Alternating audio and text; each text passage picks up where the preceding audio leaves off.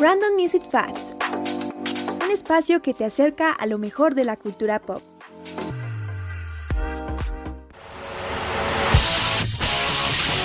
Oh.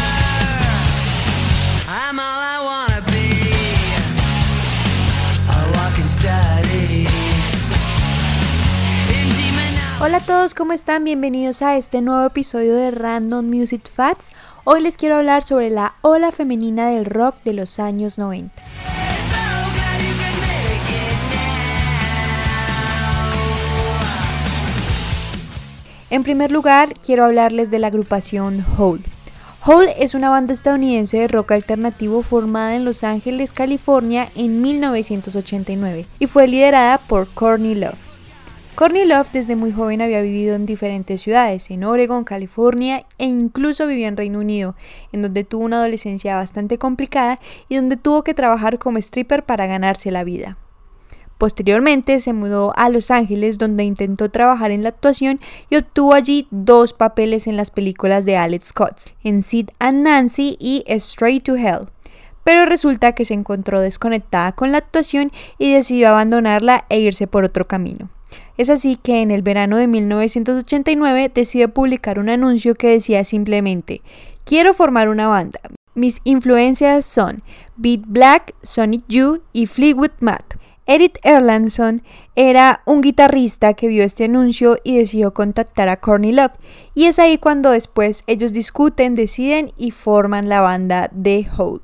Courtney Love dice que este nombre de Hole no lo habían pensado al inicio, pero luego de una charla con su mamá en la que su mamá le dijo no puedes tener un agujero que te atraviese todo el tiempo, fue el motivo por el que decidió ponerle así hole, en traducción agujero, a la banda. Al principio la banda no tenía ninguna percusión hasta que Courtney conoció a Caroline Rue y decidieron luego incluirla en la agrupación. Posteriormente también llegó My Hazebrett y comenzaron a tocar en diferentes clubs.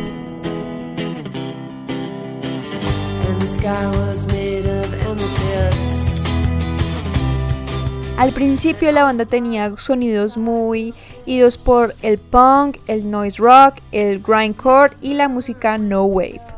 Posteriormente a la banda se unió Jill Emery, una nueva bajista, y comenzaron después a grabar su primer sencillo llamado Retard Girl.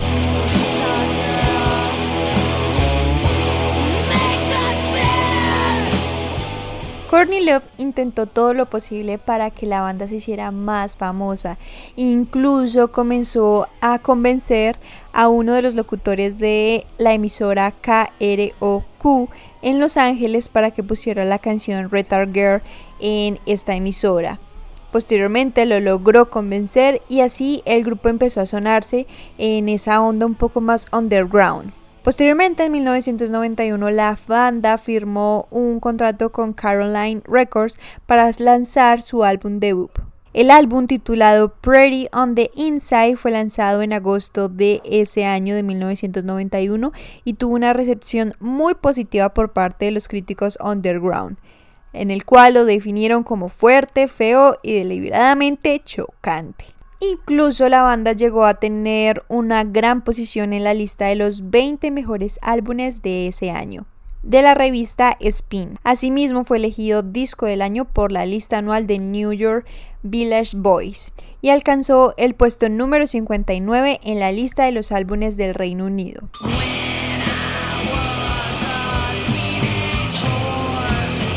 Además, el sencillo Teenage Whore entró en el UK Indie Chart en el número 1. Gracias a este gran éxito que tuvo la banda, lograron hacer una gira por Europa en el otoño de 1991. También recorrieron Estados Unidos ese año de manera intermitente entre julio y diciembre de 1991, tocando principalmente en los clubs de hard rock y punk. Durante esa gira, Courtney Love conoció a Kurt Cobain, vocalista de la banda de grunge Nirvana. Ella luego tuvo una relación con él y posteriormente en diciembre de 1991 quedó embarazada. La banda comenzó a planear ya su segundo álbum para 1992 en medio del embarazo de Courtney Love. Para ese entonces Courtney Love quiso cambiar los sonidos de la banda a un rock más melódico y controlado, lo que llevó a que la bajista Jill dejara la banda y también la baterista Caroline Rue. En abril de 1992, la baterista Patty Schemmel fue reclutada eh, luego de hacer una audición en Los Ángeles y además que fue una recomendación de Kurt Cobain.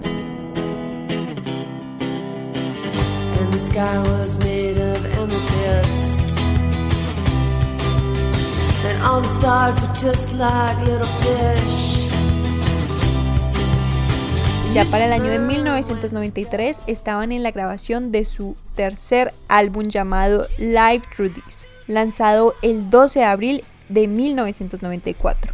Tristemente, cuatro días después del lanzamiento de este álbum, Kurt Cobain se suicidó en su casa de Seattle. En medio de esta tragedia familiar, el álbum fue un éxito en la crítica y dio lugar para otros sencillos, entre ellos Doll Parts, Violet y Miss World. Además, este álbum fue multiplatino y aclamado como el álbum del año por la revista Spin. También recibió críticas muy favorables por unanimidad de las principales revistas musicales, incluidas revistas como NME y la revista Rolling Stone, que dijo que este álbum era una explosión más potente de la insurgencia femenina jamás grabada. Sin embargo, otra tragedia los persiguió, pues en junio de 1994 la bajista Kristen Path fue encontrada muerta de una sobredosis en el baño de su casa de Seattle, dos meses después de la muerte de Kurt Cobain. Ante este motivo, Hole puso su gira en pausa y canceló su participación en el festival Lollapalooza. Por tener un éxito gigante y haber pasado por momentos personales muy complicados, Courtney Love se volvió en una figura muy mediática, protagonista de todas las revistas, por además ser muy controversial. Pero a pesar de todos estos problemas, la banda en 1998 lanzó el álbum Celebrity Skin. Oh, make me over. Uno de los álbumes más aclamados de la banda, el cual recibió cuatro nominaciones al Grammy. Esto convirtió a Hole en una de las bandas de rock liderada por una mujer más exitosa de todos los tiempos, vendiendo más de 3 millones de álbumes en los Estados Unidos y por tener una amplia influencia en artistas femeninos contemporáneos. Además, críticos lo han mencionado como una agrupación de un muy alto nivel para la década de 1990. Además, la banda fue aclamada por hablar de temas de género que en ese momento no se hablaban, la imagen corporal, el abuso y la explotación sexual hacia las mujeres. Tristemente, en el año 2002, la banda se separó y cada uno de los miembros fue por diferentes lados. Courtney Love posteriormente sacó una carrera de solista.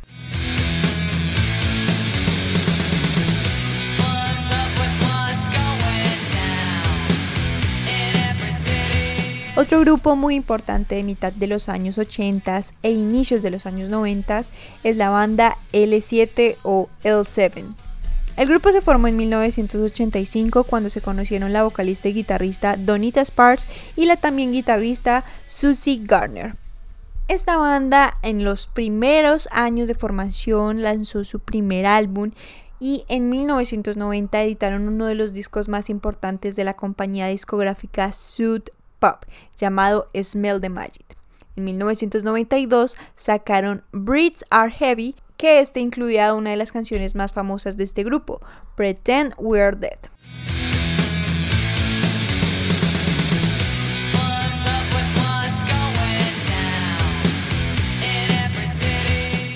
Este álbum de Breeds Are Heavy fue calificado por los lectores de la Rolling Stone como uno de los 150 discos indispensables para entender la década de los años 90.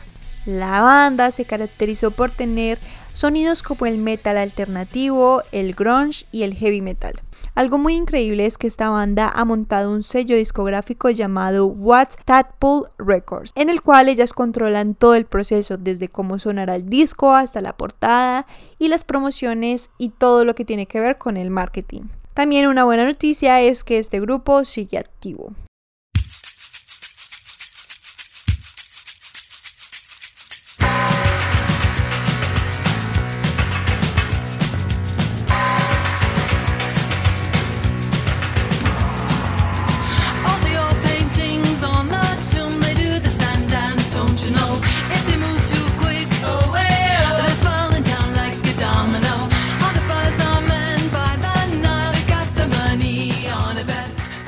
Banda icónica de mediados de los años 80 e inicios de los 90 es The Bangles. Esta es una de las primeras agrupaciones que se ha formado exclusivamente por solo mujeres. La banda ha tenido influencias por el New Wave y un tanto también el estilo del garage rock. Esta banda se formó en Los Ángeles, California en 1981 y originalmente se llamaban The Supersonic Bands, pero por problemas de derechos de autor decidieron cambiar su nombre a The Bangles. Las integrantes de la formación original del grupo eran Susana Hobbs, Debbie Peterson y Vicky Peterson. El primer álbum de estudio de la banda fue All Over the Place, publicado en 1984. Allí se escuchaban sonidos un poco más de pop. Incluso este álbum captó la atención de Prince, el cual posteriormente hizo una canción para este grupo llamada Man It Monday.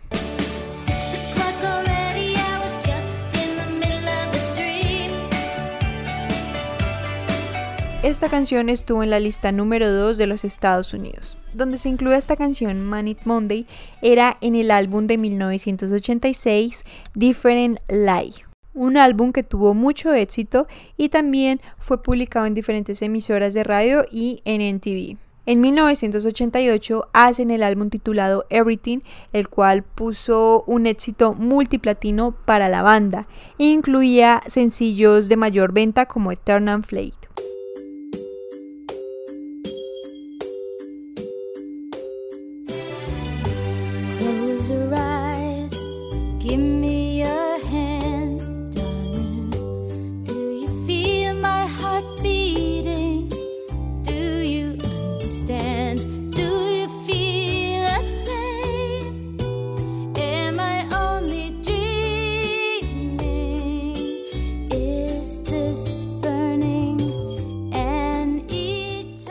Sin embargo, por problemas de relaciones de las integrantes de la banda, esta agrupación se terminó para ese año. Bueno, posteriormente en el año 2000 se reunieron nuevamente para realizar una gira y entre ese año y el año 2003 grabaron un nuevo álbum llamado Doll Revolution.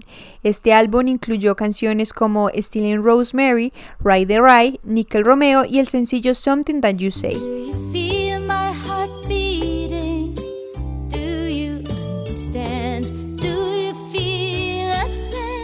Bueno, espero que les haya gustado mucho este resumen de la historia de algunas de las bandas femeninas y artistas femeninas más destacadas de este género del rock. La verdad que son una inspiración y pues nos hace muy feliz escucharlas y pues tener más eh, cantantes que se inspiren por ellas. Entonces pues bueno, esperaremos bien que se viene para el futuro de estas cantantes. Espero que les haya gustado mucho este episodio y recuerden me pueden seguir en mis redes sociales, me encuentran como Random Music Facts. Nos escucharemos en una próxima ocasión. Bye bye.